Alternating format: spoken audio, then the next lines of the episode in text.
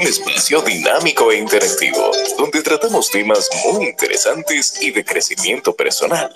Así es, el espacio de Juan Manuel. De lunes a viernes a las 8 de la noche por aquí, por Twitter. No te lo pierdas, síguenos en todas nuestras redes sociales como arroba carboneljuan. Te esperamos.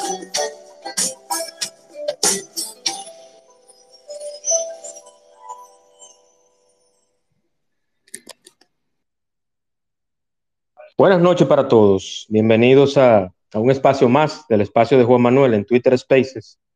Hoy con un tema bastante interesante, con un invitado por demás interesante también y una, un tema actual. y es eh, el proyecto de ley del diputado de la circunscripción número uno del distrito, el señor Orlando Jorge Villegas. Antes de iniciar con el tema, Quiero darle las gracias a todos los que están por acá y también recordarles que este espacio llega gracias a Estimularte. Estimularte, patrocinador oficial del espacio de Juan Manuel, con los servicios especializados en terapia del lenguaje e integración sensorial, impacto en el lenguaje, lectura y escritura, atención, concentración y memoria, retraso infantil, trastorno de la comunicación, autismo, déficit de atención, hiperactividad y dificultad de procesamiento sensorial. Trabajamos los programas ILS, los cuales tienen una base en el principio de neuroplasticidad. Estimularte con las atenciones de la licenciada Pamela Benítez.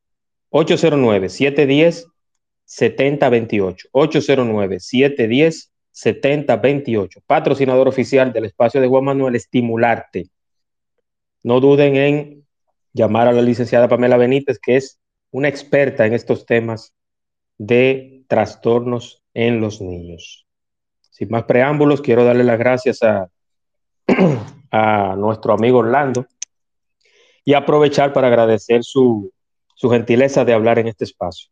Orlando, bienvenido y este espacio es suyo.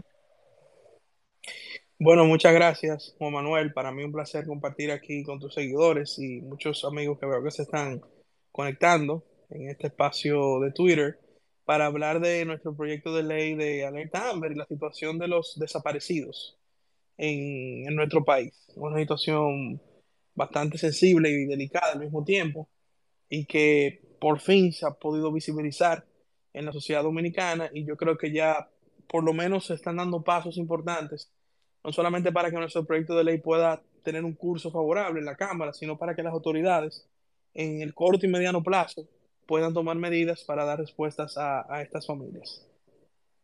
Eso es correcto, Orlando. Orlando, yo quiero primero definir, eh, perdón que te tuite porque quiero mantener también el respeto, pero perdona que te tuite, pero yo quiero, yo quiero, Orlando, definir primero qué es la alerta Amber. Ya conocemos, eh, por lo menos lo que hemos leído que existe en Estados Unidos, me imagino que en otras partes del mundo, pero yo la conozco porque existe en Estados Unidos. Pero quiero que definamos primero qué es la alerta Amber y luego todo lo que contiene el proyecto que, que tú sometiste en la Cámara.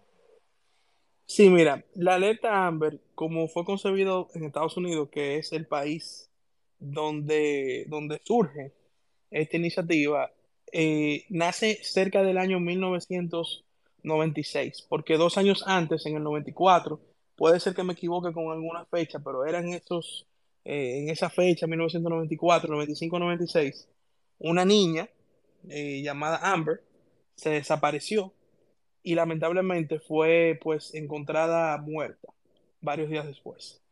A raíz de ese caso que tocó bastante la sociedad norteamericana, pues eh, se decide crear la alerta Amber con el nombre de la niña en honor a ella, pero Amber es un acrónimo que tiene el significado, digamos, táctico de la alerta. Amber significa eh, America's eh, Broadcast Emergency Response, que es, eh, digamos, lo que hace la alerta, que era la respuesta de emergencia, la alerta de, perdón, la respuesta de emergencia transmitida para América. Vamos a decir que esa sería la traducción un poco de lo que de lo, del acrónimo AMBER en cuanto a alerta AMBER. La alerta AMBER en Estados Unidos se creó para los menores de edad. tomando en cuenta el caso de la niña, de que era una menor. Y comenzó a utilizarse, digamos, como fuente de búsqueda de menores desaparecidos las antenas de sistemas de telecomunicación. Y se, se, en aquel momento, digamos, los celulares estaban comenzando, eh, o, o, digamos, estaban comenzando a, a, ser más masivos, pero las alertas se emitían por medios de comunicación como televisión, radio y las vallas. Y no sé si algunos recuerdan, eh, digo, yo no, no es que lo recuerdo, yo era un niño en esa época, pero hay películas incluso que lo ponen, que venían incluso en cajas de conflé y de leche el letrero de niños desaparecidos con el mensaje de alerta Amber. O sea, los americanos crearon este modelo para masificar el mensaje de un niño o una niña desaparecida y ahí surge alerta Amber, eh, digamos, como un concepto que se ha multiplicado en otros países con el mismo nombre. Yo he sido bastante enfático en que aquí le hemos puesto el mismo nombre porque ya es una marca internacional. Es cierto que yo le pude haber puesto alerta Carla Maciel o u otro nombre icónico aquí de algún niño o niña desaparecido o alguna persona desaparecida, pero ya nosotros evaluamos que como es una marca internacional, la mayoría de los países que han replicado este modelo le pusieron alerta Amber para que sea un concepto unificado y ya, por ejemplo, si nosotros logramos aprobar esta ley aquí en la República Dominicana, un turista norteamericano, un turista mexicano donde existe la alerta Amber y de otros lugares, Canadá, que puedo mencionar, Francia, en fin, otros países, viene a República Dominicana y sabe que existe la alerta Amber, se va a sentir mucho más confiado con, nuestro sistema de seguridad. Entonces, ese es un poco el origen de, del nombre del proyecto Alerta Amber, como lo concibieron los norteamericanos. Recordemos que en el caso de los norteamericanos, por ser un sistema federal, la alerta tiene diferentes tipos de aplicaciones por estado, porque puede ser que la policía de Nueva York tenga procedimientos específicos en la parte ya de investigación y de búsqueda y recuperación de desaparecidos y que el estado de Miami, de Florida, perdón, tenga otros tipos de procedimientos. Entonces, nosotros, eh, viendo la realidad de nuestro país, es un sistema republicano donde básicamente toda la autoridad y sobre todo en materia de seguridad nacional están concentradas en el Poder Ejecutivo, en este caso en el Ministerio de Interior y Policía y la Policía Nacional, aparte de crear el sistema de alerta en cuanto a, digamos, el valor tangible de este proyecto, que es que usted pueda recibir un SMS en su celular con la alerta que tenga el dato, el nombre de la persona, eh, su edad, su tamaño, descripción física, el último lugar donde fue visto y la, la hora, la última hora, digamos, donde fue visto. El proyecto crea una brigada de búsqueda y recuperación de personas desaparecidas. Porque nuestro sistema, como está diseñado actualmente, no, no solo que no tiene los recursos la Policía Nacional, que es la unidad que busca la persona desaparecida, sino que no hay una coordinación entre todas las instituciones que pueden ayudar a buscar a una persona desaparecida. Y ese yo creo que es el punto esencial de nuestro proyecto de ley, porque cambia el sistema que actualmente funciona en este tipo de casos. Yo les pongo los ejemplos recientes. Ya hemos dicho en varios medios de comunicación que la Policía Nacional, la unidad de desaparecidos de la Policía Nacional, cuenta solamente con 10 agentes para todo el país. Y yo no estoy aquí culpando a la Policía Nacional, ni a las autoridades, ni, ni, ni las presentes ni las pasadas. Lo que pasa es que el sistema fue diseñado así y nunca se le dio prioridad. Porque incluso en nuestro país, el tema de los desaparecidos ha sido tratado eh, como un sistema de consecuencias, o sea, ya después de que sucede el hecho. Nosotros estamos planteando un sistema de consecuencias con alerta Amber, pero nosotros hemos comentado también recientemente que las autoridades deben darle una prioridad en la parte preventiva. Y yo más adelante voy a explicar cómo y por qué se debe hacer. Entonces, esta brigada no es algo nuevo, no es una institución nueva, no estamos haciendo un presupuesto nuevo, ni inventándonos una comisión nueva. Es una especie como el COE, me gusta dar mucho el ejemplo del COE, o como el sistema 911, por ejemplo, el sistema 911 coordina varias instituciones de respuestas a emergencias, en este caso de seguridad y de salud. El COE coordina varias instituciones que dan respuestas a emergencias climatológicas. La brigada Alerta Amber dará respuesta a la recuperación y búsqueda de personas desaparecidas.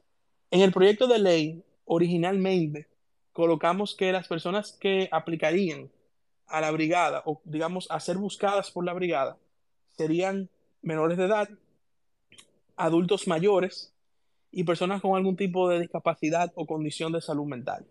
Luego de ver todos estos casos, hemos decidido ampliar el abanico de búsqueda hacia todas las personas, por lo menos en una primera etapa, hasta que la propia brigada, una vez creada, pueda crear diferentes procedimientos por grupo poblacional.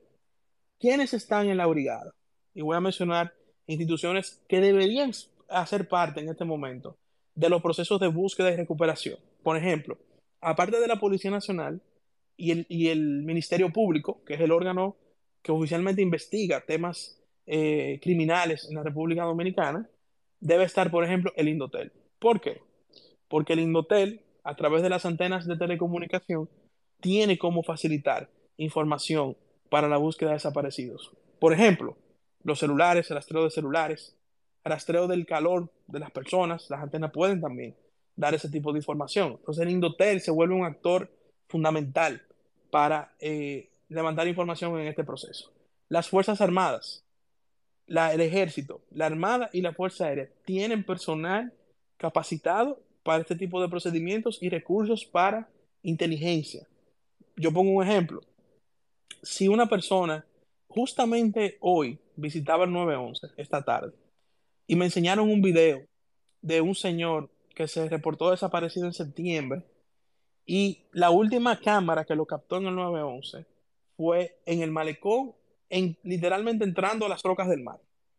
O sea, que puede ser que él, fue con una intención de ahogarse o quién sabe. La Armada debería ser activada para inmediatamente iniciar la búsqueda de ese señor. Si el último rastro que se tiene es de que entró al mar o entró a una de las cuevas del malecón, la Armada debería iniciar un operativo coordinado por la brigada para recuperar o buscar esa persona. Igual la Fuerza Aérea. Un caso que, que, por ejemplo, el mismo caso, imagínense que una persona eh, se perdió o se desapareció, pero resulta que se encuentra náufrago en, a cierta distancia de, la, de tierra, pudiera ser también ubicado por un helicóptero de la Fuerza Aérea. En fin, la, la fuerza, las Fuerzas Armadas tienen recursos para este tipo de casos que deben de ser puestos a disposición de la brigada. La Dirección General de Migración. Si una persona se desapareció imagínense en un proceso de, tráfico humano por la frontera. La Dirección General de Migración debería ser activada para esa búsqueda. Igual el C5I. El C5I tiene acceso a las cámaras de la frontera, a los aeropuertos y puertos, porque el 911 tiene acceso a las cámaras de, tráfico urbano. No tiene acceso a cámaras de, de, temas de frontera ni de temas. Bueno, el primero que el 911 no está todavía en la parte sur del país, en la zona fronteriza, perdón. Pero aparte de eso, es ese 5I quien tiene el control de las cámaras eh, de, lugares estratégicos como puertos, aeropuertos y como dije, la frontera. El CONANI, porque en los casos de menores de edad debe activarse el CONANI también. El Ministerio de Medio Ambiente y Recursos Naturales, porque si una persona se desaparece en un parque nacional, en un bosque, están los guardabosques y está el Servicio Nacional de Protección Ambiental, unidades que también tienen entrenamiento para este tipo de casos. Y así otras instituciones, eh, ya por ejemplo el Gabinete de la Niñez, nosotros lo hemos colocado porque entendemos que debe haber un acompañamiento también, por ejemplo, a los padres cuyos menores hayan sido sustraídos, la angustia, la ansiedad, la desesperanza que se ve en las familias no debe ser abandonada por el Estado. Hay que darle un acompañamiento también a estas familias, en este caso el Gabinete de la Niñez, para eh, los padres de menores de edad y, también de adolescentes, que incluye el Gabinete de la Niñez y Adolescencia. Y así, estas instituciones, menciono algunas, nosotros también incluimos, obviamente, en la brigada, la Asociación de Empresas de Comunicación, que son las, la asociación que, que tiene las empresas telefónicas, que serían los emisores principales de la alerta, y eh, la Asociación de Radiodifusores, ADORA, que aglomera las, la, perdón, las, eh, las emisoras de radio y las televisoras. Esa es una idea para que ustedes entiendan todas las instituciones que deben intervenir en un proceso de búsqueda y recuperación, que ya tienen recursos disponibles, sobre todo las que están en el Estado Dominicano. Lo que pasa es que no existe esa coordinación. Y esta ley viene a organizar todas esas instituciones con el propósito de eficientizar y utilizar esos recursos en pro de la, de la búsqueda y recuperación de personas desaparecidas. Aparte de eso, la ley crea dos o establece dos puntos importantes. Un sistema de estadísticas de personas desaparecidas en tiempo real, porque, por ejemplo, al día de hoy, nosotros no tenemos en tiempo real la cantidad de desaparecidos en el 2022. Las cifras más recientes, oficiales, son del año 2021. Entonces, nosotros necesitamos en tiempo real tener esas estadísticas, que uno pueda entrar en una página web, que puedan estar en tiempo real con el estatus de si diferentes tipos de estatus, si la persona fue vista recientemente, si alguien reportó que la vio, eh, si ya apareció, todo ese tipo de información. Si son personas con, con alguna condición de salud mental o alguna condición de discapacidad física, todo ese tipo de información debe estar en tiempo real disponible para eh, eh, la ciudadanía. Luego, un banco de ADN. Como ustedes saben, no existe en el Estado Dominicano un banco de ADN. Entonces, estamos creando esto porque es importante cuando se recupere un desaparecido, en, imagínense en estados, eh, en diferentes tipos de estados, incluyendo, y tengo que ser un, poco fuerte en eso, si aparece un cadáver, debe haber la oportunidad de cruzarlo con un, banco de ADN para poder identificarlo. Entonces eso también lo estamos creando en la ley. Ah, muy importante también, en nuestro proyecto de ley estamos hablando incluso en la parte de herramientas tecnológicas de reconocimiento facial. Muchas de esas cámaras, por ejemplo del 911, y, obviamente no existe todavía en nuestro país la tecnología de reconocimiento facial como algo ya estipulado. Se están haciendo pruebas.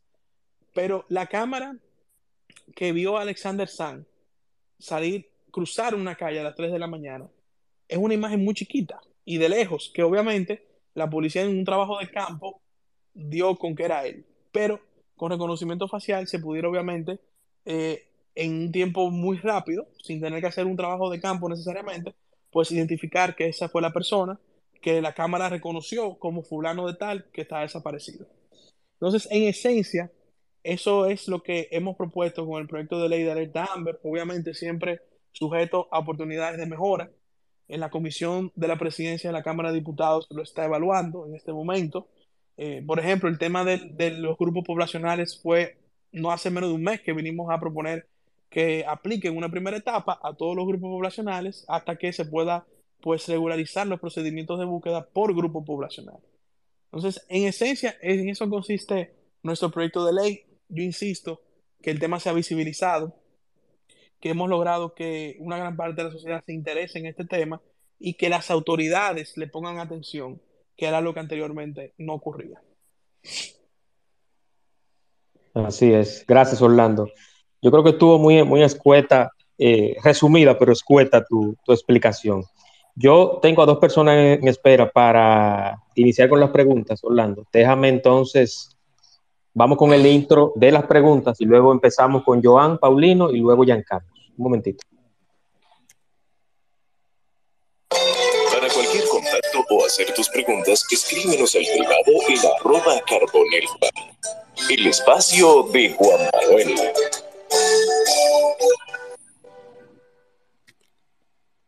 Así como escucharon, preguntas al privado o directamente levantando la mano, así como lo tienen los compañeros.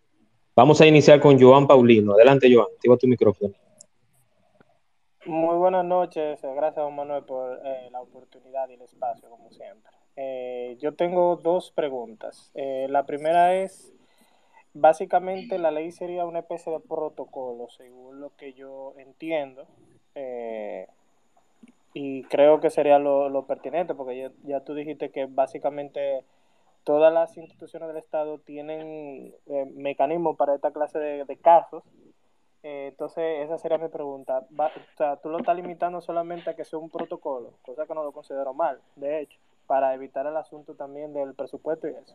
Y cuestión a ese mismo punto, los recursos eh, pues, que, por ejemplo, se pudieran destinar a, a, equipos, ¿lo, van, lo van a administrar eh, cada una de las instituciones o habrá un ente regulador entre cada uno de ellos o dentro del Estado, ¿quién sería el regulador? O sea, si existiendo alguna entidad actual en el Estado, ¿quién sería que regularía esos recursos? Eso es todo.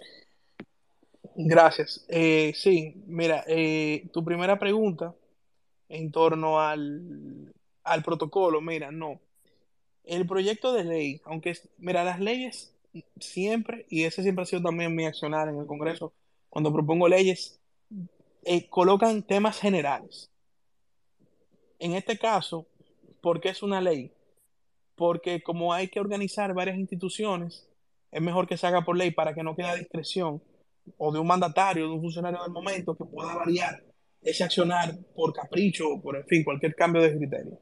Ahora, el protocolo lo debe de crear el reglamento de aplicación de la ley, y ahí viene tu segunda pregunta, que recae sobre el Ministerio Público. Nosotros hemos colocado al Ministerio Público como la, la, institución coordinadora de la brigada por ser el organismo con capacidad de investigación en la República Dominicana. Pero no estamos estableciendo un protocolo eh, en, dentro de la ley. Sí se establecen principios y parámetros, como por ejemplo, eh, la importancia de las, de las primeras 72 horas en dar las primeras pistas de las personas desaparecidas. Eso se establece en el proyecto de ley. Pero ya eh, entrar en detalles de protocolos eh, queda ya al reglamento de aplicación, que en ese caso lo tiene que hacer el Ministerio Público. Y yo les cuento que, por ejemplo, el Consejo de Desarrollo Económico y Social de Santo Domingo, el CODES, que reúne un grupo de jóvenes empresarios, nos ha puesto a disposición sus recursos para financiar ese protocolo cuando la ley sea aprobada. Ya es obviamente quedará a potestad del Ministerio Público, de las autoridades, de aceptar esa propuesta de ellos, que yo la encuentro muy buena y necesaria, pero nosotros como, como ley no estamos creando el protocolo, sino que ya el régimen de aplicación, el reglamento de aplicación de la ley, lo debe establecer de acuerdo a, especificaciones técnicas, expertos y asesores, en, sobre todo en procedimientos eh, estratégicos y tácticos de este tipo de situaciones. Excelente, gracias Orlando. Vámonos con Giancarlos Martínez. Adelante, Giancarlos. Saludos. Muy buenas noches, eh, Juan Manuel. Muy buenas noches al distinguido diputado Orlando y a toda la, audiencia. Eh, yo primero quiero aclarar que yo no tengo una pregunta. Yo quisiera eh, aportar algunos puntos y que si Orlando lo toma, pues perfecto. Y la audiencia por igual. No sé si eso está permitido, porque como se habló de preguntas, que no tengo, sino algunas puntualizaciones desde el punto de vista del ejercicio y de la experiencia que he tenido con este tipo de casos.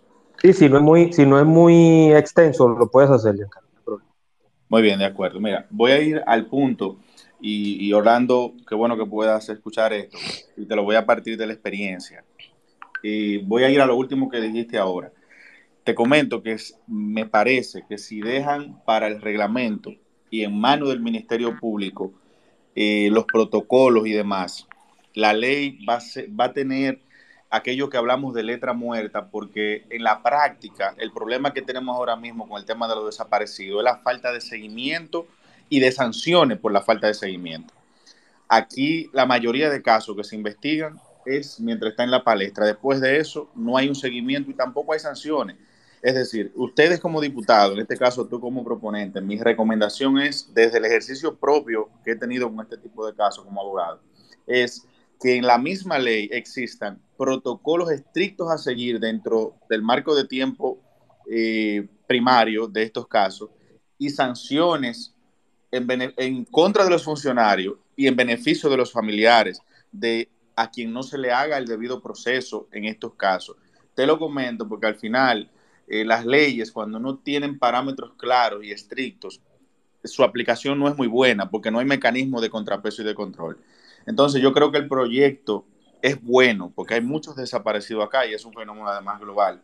Pero sí te digo, tienes que cuidarte de tener una ley muy bonita, con muy buenas intenciones, pero sin una redacción técnica rigurosa y metodológica, porque va a quedar en eso, en papel. Y esto te lo digo con las mejores de las intenciones, porque tienes un muy buen proyecto, entonces te comento que si no hay un mecanismo de acción que la familia diga, mira, la ley dice, y voy terminando, que tú tenías que hacer paso uno, dos y tres, y tú no me agotaste el paso dos, y el uno, eso tiene una sanción administrativa, tiene una sanción incluso eh, de prisión, si es posible, porque estamos en un caso grave. Si eso no existe, eh, la aplicación puede ser poco efectiva y estamos en un país donde la institucionalidad no es fuerte. Entonces eso hay que fortalecerlo en el proyecto, no dejarlo en marcos teóricos eh, muy amplios, muy amplios, sino protocolos, sanciones y seguimiento, porque ahí es donde está el problema.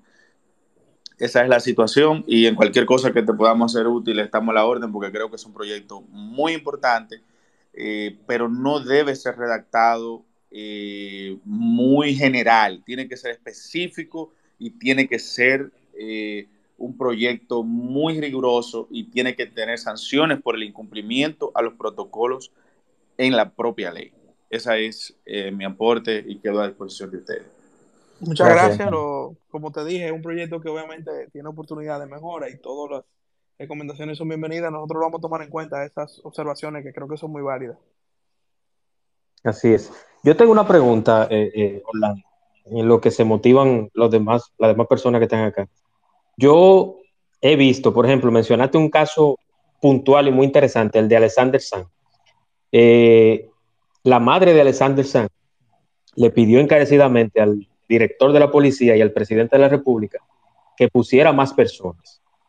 El presidente Luis Abinader, eh, cumpliendo o, sensibilizándose con el, con el pedido de la madre del niño, entonces le da la instrucción al director de la policía. Entonces ahí es que el vocero de la policía, en conjunto con más personas, que en su momento vi que eran varios, eran varios policías, más de 10, arreciaron la búsqueda. Entonces, eh, no se podría, o sea, está contemplado, porque no lo tengo el proyecto de ley, sí leí el artículo tuyo, que inclusive aprovecho a todos los que están acá, que me lo vas a enviar de nuevo, Orlando, porque se me borró del WhatsApp, para compartirlo con todos los, oyentes del espacio. Pero en el, para concebir el proyecto de ley, está eh, la, posibilidad de hacer un bloque de búsqueda específico para los desaparecidos, o solamente se van a integrar todas las instituciones como, como usted ya comentó anteriormente.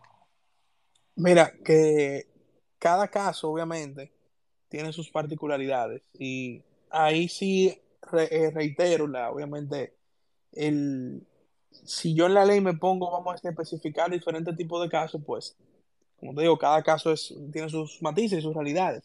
Nosotros obviamente aspiramos a que cuando la brigada se cree, se vayan creando patrones de, de diferentes tipos de casos para saber qué unidades deben intervenir. Pero, por ejemplo, te pongo el caso donde una persona desaparezca en un bosque. Ya obviamente por, por la naturaleza del lugar donde desapareció y donde pudiera estar, pues entrarían las entidades que tendrían mayor posibilidad de táctica de intervenir en el bosque para dar con la persona desaparecida. Se me olvidó mencionar los bomberos también en las alcaldías que la colocamos en la brigada. Se me olvidó mencionar esas dos figuras que son también claves en las alcaldías, obviamente por su rol municipal y local, y los bomberos también por, por eh, la, digamos, el entrenamiento y los recursos para este tipo también de procedimientos. Tienen una, una delimitación municipal y regional también, porque lo, lo, que pasa en la jurisdicción de un alcalde, yo creo que lo sabe todo, todo el pueblo. Exacto, exacto. Entonces, eh, la posibilidad de crear diferentes eh, brigadas de búsqueda por caso va a depender bastante del criterio de la unidad por tipo de caso y de, digamos, los matices en lo que se dio el caso. Con esto no estamos diciendo que, va, se va a discriminar, no. Simplemente hay casos, es lo que te digo, por ejemplo, mira el señor que la última vez que se vio fue, no te digo que se estaba tirando al mar en el malecón, pero sus últimos pasos eran entrando a las rocas del malecón. Ese es un caso que debe intervenir en las instituciones que, digamos, tienen acceso tienen entrenamiento para búsqueda o marina o en costa. El caso, por ejemplo, de el caso de, de Jesús Cuevas es un caso interesante porque las cámaras captaron cuando él entra a un vehículo saliendo de la sirena de la Churchill. Y el último rastro de video que hay es del vehículo, donde se supone que en ese momento él estaba dentro del vehículo. Entonces ya, por ejemplo, habría que trazar el vehículo, la placa, buscarlo, entonces ya tiene otro matiz diferente al del señor que se, que se vio últimamente entrando a las rocas del malecón. Entonces yo diría que dependiendo de, del tipo de caso que llegue, los matices que tenga y las unidades que ameriten intervenirlo, se podrían crear brigadas para, para específicas, digamos, para cada tipo de caso. Así es, así es. Eso como, por ejemplo, eh, y disculpa que te interrumpa, pero por eso te digo que nosotros, nosotros tenemos ya ciertos ejemplos de, de brigadas y consejos, los comités, perdón, que hacen ese tipo de trabajo. Por ejemplo, el COE no trabaja igual en Semana Santa que en una emergencia climatológica. Eh, las instituciones del COE o que forman parte del COE que intervienen en Semana Santa, no necesariamente todas intervienen en una emergencia climatológica. Entonces, eh, me gusta poner ese paralelismo eh, para que se entienda un poco la dinámica que tendría. Sí, sí. Quizás fue, fue tonta mi pregunta, pero para, no, para, nada, para nada. Lo que pasa es que el, no, para nada. Es simplemente que en algún momento la, la, brigada, después de una serie de casos, tendrá que establecer patrones de búsqueda. Eh, como te explico, si se perdió en zona costera, este sería, digamos, la brigada o las unidades y el procedimiento. Si se perdió en un bosque, este sería el procedimiento. Si la última vez que se vio fue un carro, por ejemplo, este sería el procedimiento. Y por eso digo que el caso de, Jesús Cueva es bien interesante en el sentido de, de que yo pienso que la policía debe enfocarse en buscar el vehículo donde fue visto la última vez. Porque la cámara tiene el vehículo y tiene la placa. Entonces, la primera pista es quién es el dueño de ese vehículo, dónde está ese vehículo e interrogar al dueño de ese vehículo. Así es, así es. Y, los mecanismos, aún sin la ley, existen para que se pueda rastrear la placa, el titular del vehículo, y entonces eh, empezar por ahí con la búsqueda. Tengo en este mismo orden a Elías Brache, Esperanza y Scarlett. Adelante, don Elías, bienvenido. Gracias, Juan Manuel. Un abrazo a Orlando Jorge Villegas, afecto que me une a esa familia de sus abuelos de su padre, que Dios lo tenga en la gloria, y a él que le admiro como legislador y como ejemplo de, lo que debe ser una trayectoria diáfana. Eh, la pregunta es la siguiente. Yo tengo mucho tiempo eh, fuera del país ya y una de las cosas que más me impresionó eh, cuando migré hacia Canadá era precisamente su sistema de alerta ámbar que incluso está enlazado con los celulares de todas eh, las personas que residen en el lugar donde eventualmente la persona se desaparece. Entonces la pregunta es si en el ah, proyecto que se está manejando se está pensando en utilizar la tecnología en ese sentido, enlazar los celulares de forma tal que, por ejemplo, cuando alguien cuando hay una alerta AMBA, inmediatamente a todos nos llega al celular que fulana de tal con tal descripción está desaparecida, la última vez se le vio de tal y tal forma. Y así todo el mundo que está en la calle está alerta y está consciente de que en ese momento se está buscando a una persona. ¿Eso se podría lograr? Muchas gracias, Elías. Eh, igualmente reiterarte el aprecio de mi parte, de mi familia y, y felicitar el trabajo que estás haciendo como cónsul en Chicago y y vi que estabas también interviniendo otras demarcaciones de Estados Unidos. Gracias. Y sí, ese es el producto, vamos a decir, tangible de cara a la sociedad. Es precisamente el, vamos a decir, el, el sistema de mensajería bajo el cual llegaría la alerta Amber a los celulares de los dominicanos, de las telefónicas que acepten, pues eh, ser parte del sistema. Aparte del, de la alerta por celular, eh, estamos incluyendo los medios de comunicación, eh, radio y televisión y redes sociales eh, de, los medios, de los medios oficiales, vamos a ponerlo de esa manera. Y muy importante, el sistema de vallas, las vallas digitales y las vallas análogas, que esas empresas a través de las alcaldías, por eso estamos también incluyendo las alcaldías, puedan pues facilitar espacios de, de su de su planta o de sus diferentes vallas para este tipo de mensaje. en Estados Unidos, por ejemplo, es muy común en algunos estados ver esas vallas electrónicas y vallas análogas con eh, el alerta Amber. Entonces, la idea es integrar el mensajería SMS las, los medios tradicionales, los medios digitales y las vallas, para que se cree un circuito completo de comunicación cuando desaparece una persona y, la brigada pues eh, lo reporta desaparecido. Solo agregar ahí mismo, eh, dar fe, primero agradecerte la respuesta y dar fe del tema que dijiste de las vallas en las autopistas y demás. Aquí, por ejemplo, en Chicago, hay unas, la, las vallas te dicen eh, tantos minutos para llegar a tal intersección, tanta, tan, y cuando hay alguien desaparecido, se transforman inmediatamente, se olvidan de toda esa información y solamente se la pasan poniendo en pantalla alerta ámbar, eh, vehículo tal, tal, tal, algo y todo ese tipo de cosas para mantener a todos los conductores informados, buscando ya sea un vehículo, ya sea eh, algo, pero se transforman en eso, en mecanismo de, de transmisión de la, de la, información. Gracias. Gracias, Díaz. Gracias, Elías. Vámonos con Esperanza. Adelante, Esperanza. Buenas noches a todos. Este, de verdad que felicito la iniciativa, diputado eh, es muy necesaria. Yo, mi familia, el caso, por ejemplo, de Rosa María Mora, nos tocó muy de cerca y es de verdad que un dolor que, que bueno, que no cesa. Eh, mi pregunta va, eh, no he leído la pieza, pero me gustaría saber si se contempla, por ejemplo, la desaparición de una persona con un diagnóstico de Alzheimer, de autismo o algún otro trastorno, y se contempla eh, digamos, plazos menores para iniciar inmediatamente la búsqueda. Yo entiendo que todas las desapariciones son igual de importantes, pero algunos casos, como esos que menciono, pues el tiempo eh, juega un rol muy importante.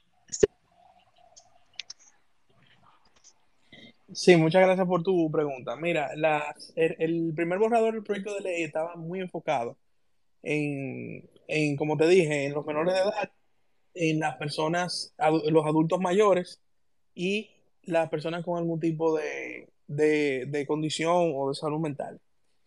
Eh, ahora, como te digo, lo vamos a ampliar en, una, en esta primera etapa, pero así como existen, eh, como mencionaba, perdón, le mencionaba Juan, a, Juan Manuel, que cada caso o, o, diferentes casos pueden ir creando patrones. Los casos de las personas que tengan algún tipo de, de condición de salud mental, o por ejemplo Alzheimer, como bien mencionas, eh, deben tener un, un, una, una, estrategia y táctica quizás un poco diferente a los casos eh, que quizás, por ejemplo, te pongo un caso, eh, yo comentaba en, en, un programa esta mañana que puede haber un caso, y esto, y esto que voy a decir también aplica tu pregunta y es muy importante, que es la información que da el familiar o el allegado de un desaparecido yo pongo, te voy a poner dos casos diferentes que deben de tener patrones diferentes de investigación. Por ejemplo, un, un niño o una niña, un joven, adolescente, en fin, que se peleó con su mamá y su papá y de un pique se largó de su casa y se desapareció porque estaba molesto y hizo una rabieta y parte de la rabieta me voy a desaparecer para que se vuelvan locos. Por ponerte un caso, obviamente tiene matices muy diferentes a una persona con Alzheimer que salió de su casa sin, por un descuido, en fin, y se desapareció. Deben de tener, obviamente, eh, proto protocolos diferentes. Sin embargo, en ambos casos aplica el tema de las 72 horas.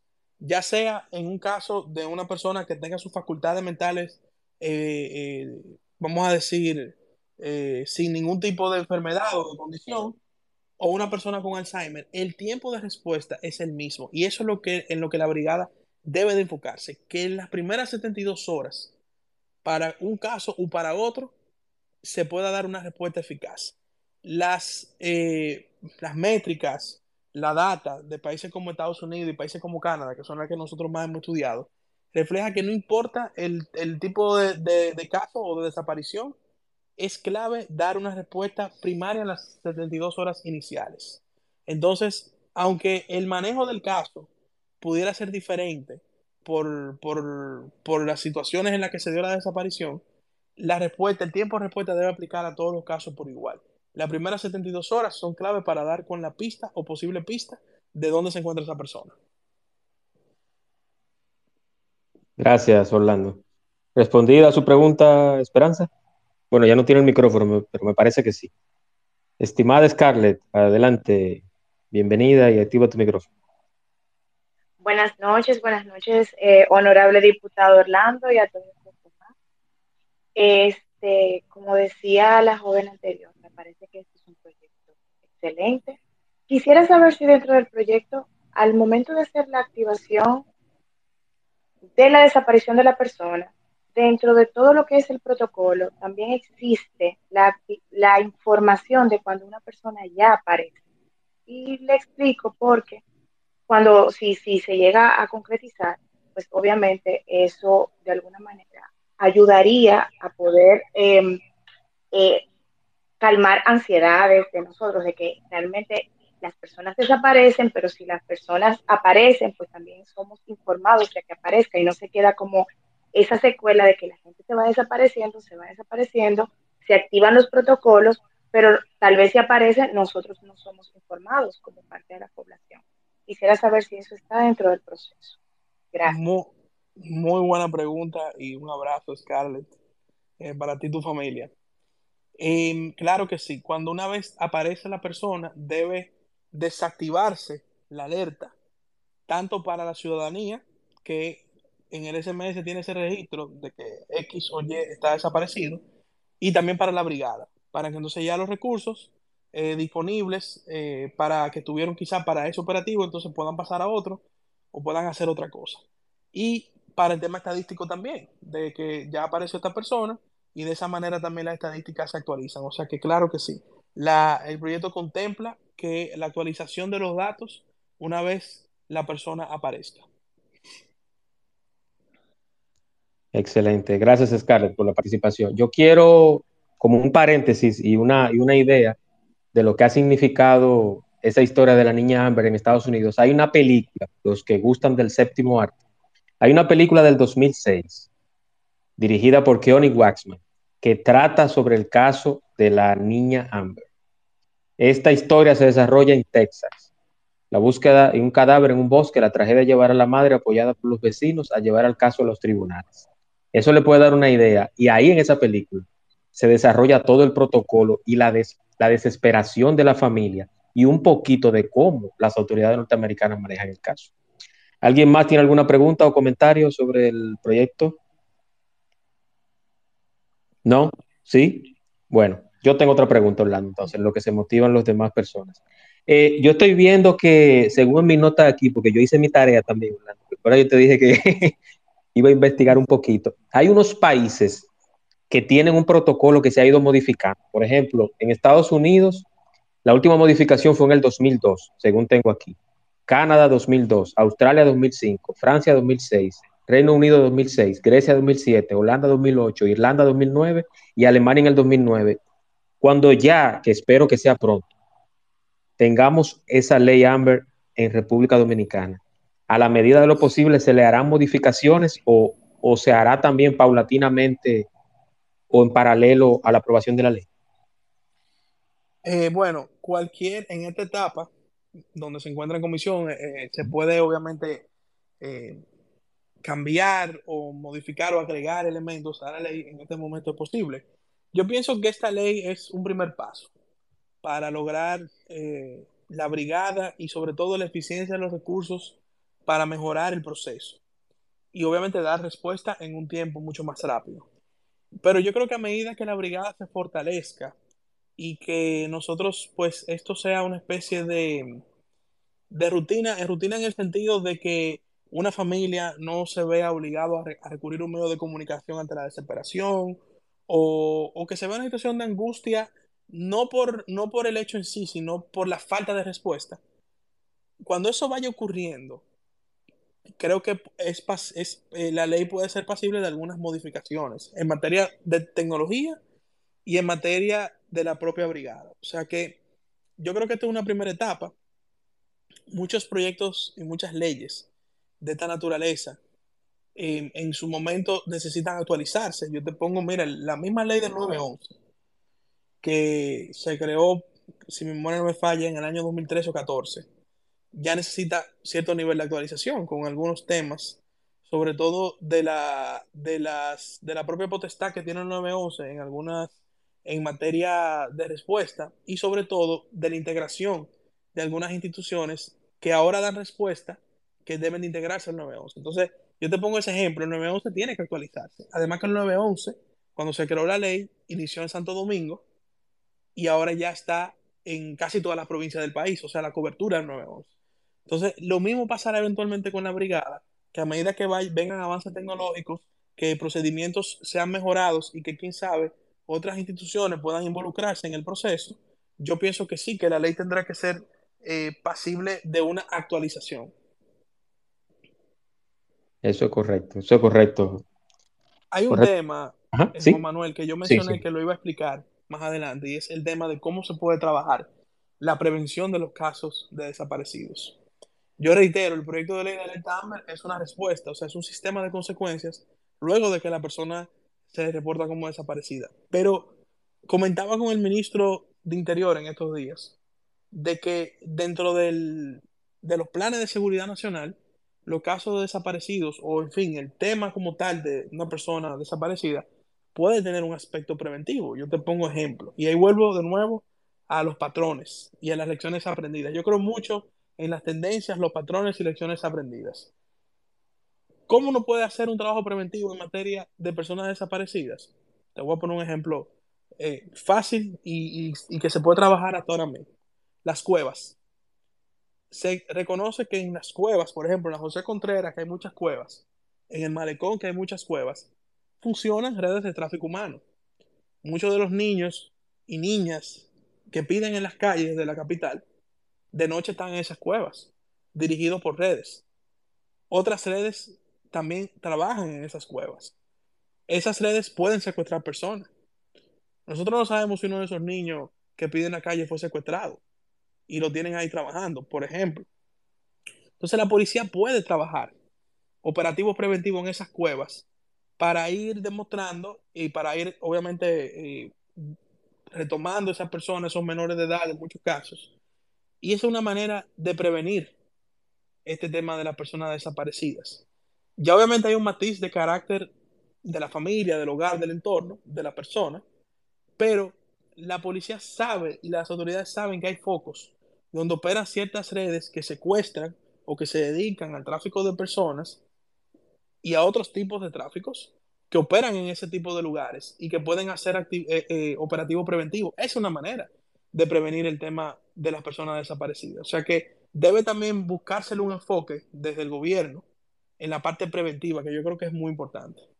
Así es. Yo quiero también agregar que hay una cuenta muy activa en Twitter, que es Desaparecidos RD, que he tenido contacto con ellos, eh, inclusive de casos cercanos, casos eh, de personas que se me han acercado a mí también para, para, para colocar en las redes ese, ese, ese familiar o ese amigo que está desaparecido.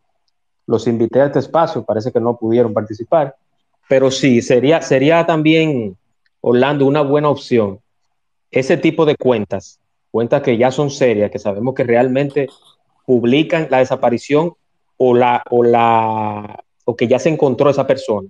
Porque muchas veces pasa eso, Orlando, también, que se, se desapareció fulano de tal, pero entonces cuando aparece, en la condición que sea y por lo que haya pasado, entonces no se, no se, no se publica con la misma intensidad cuando también aparece. Entonces yo creo que esa cuenta, que es de mucho valor, eh, eh, sería bueno integrarlo también a, la alerta Amber, que, porque las redes sociales ahora, tanto en Facebook como en Twitter, tienen, y, el, mismo, el mismo Instagram, tienen mucha, mucha, eh, mucho alcance y pueden hacer un gran trabajo con el tema de las desapariciones, que hay mucho, mucho rumor o mucha leyenda urbana, Orlando, porque hay mucha gente que dice, no, es un asesino en serie. Se ha hablado de todo en la red, Orlando. Desde un asesino en serie hasta un hasta una hasta grandes clínicas que tienen toda una base de datos de, clientes para los órganos. Entonces yo creo que eso es bueno también eh, saberlo, de que no hay nada establecido, las desapariciones se dan,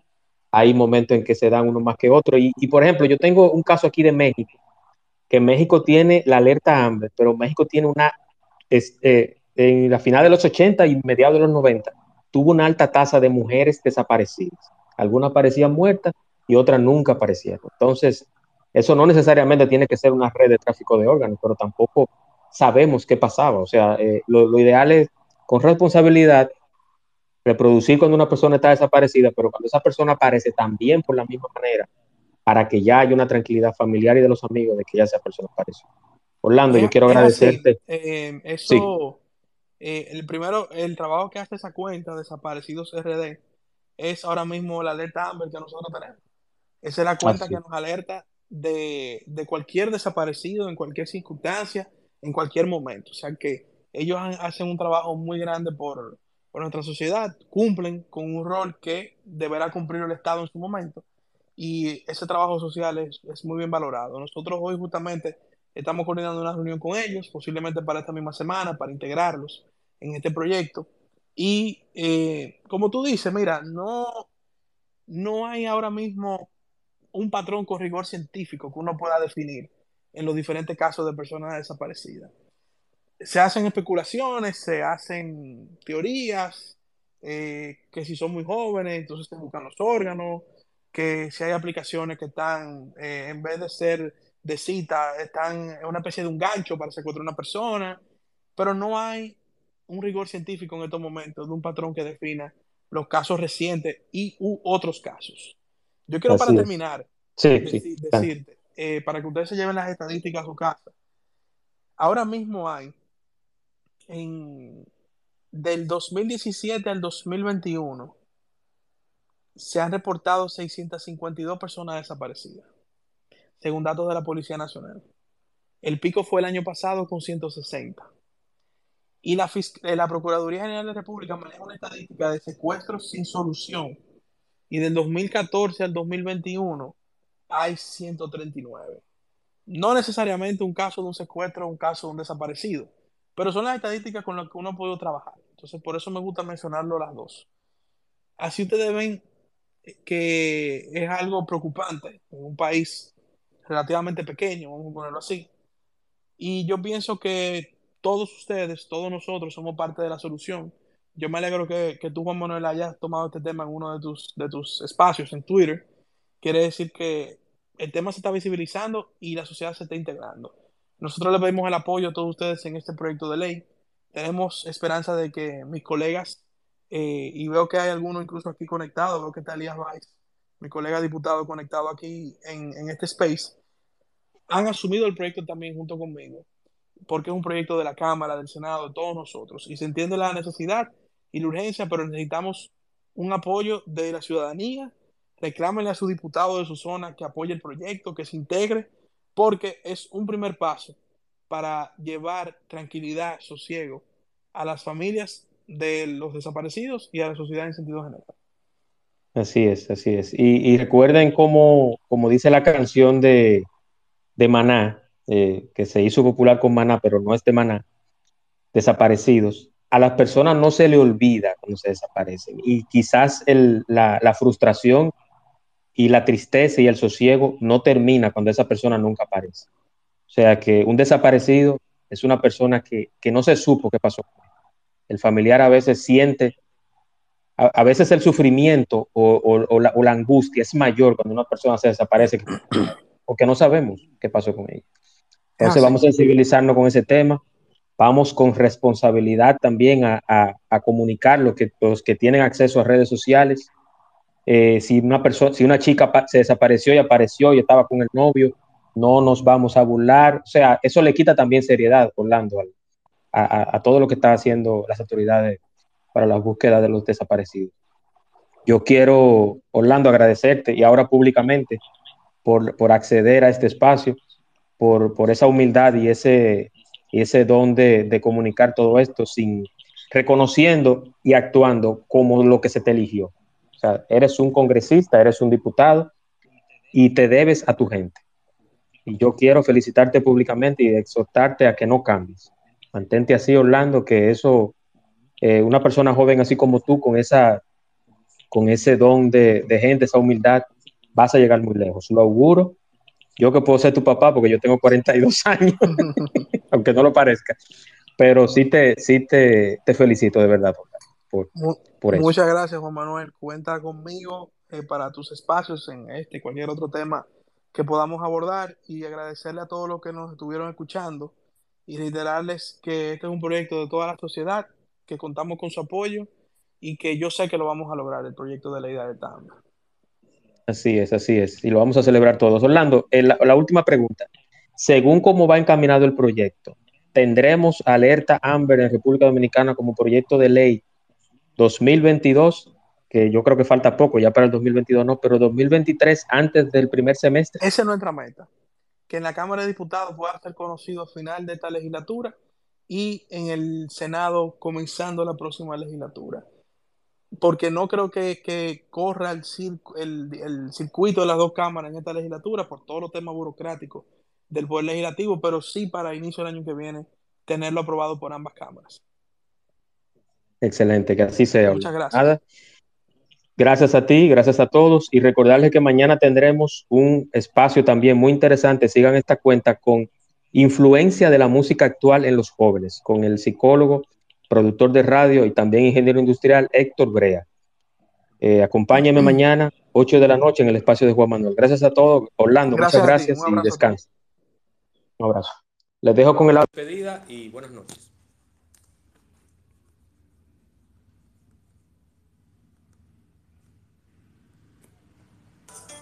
El espacio de Juan Manuel. Temas interesantes y de crecimiento personal. Por el día de hoy ha sido todo, pero mañana te esperamos aquí en el espacio de Juan Manuel. Gracias por acompañarnos y hasta la próxima.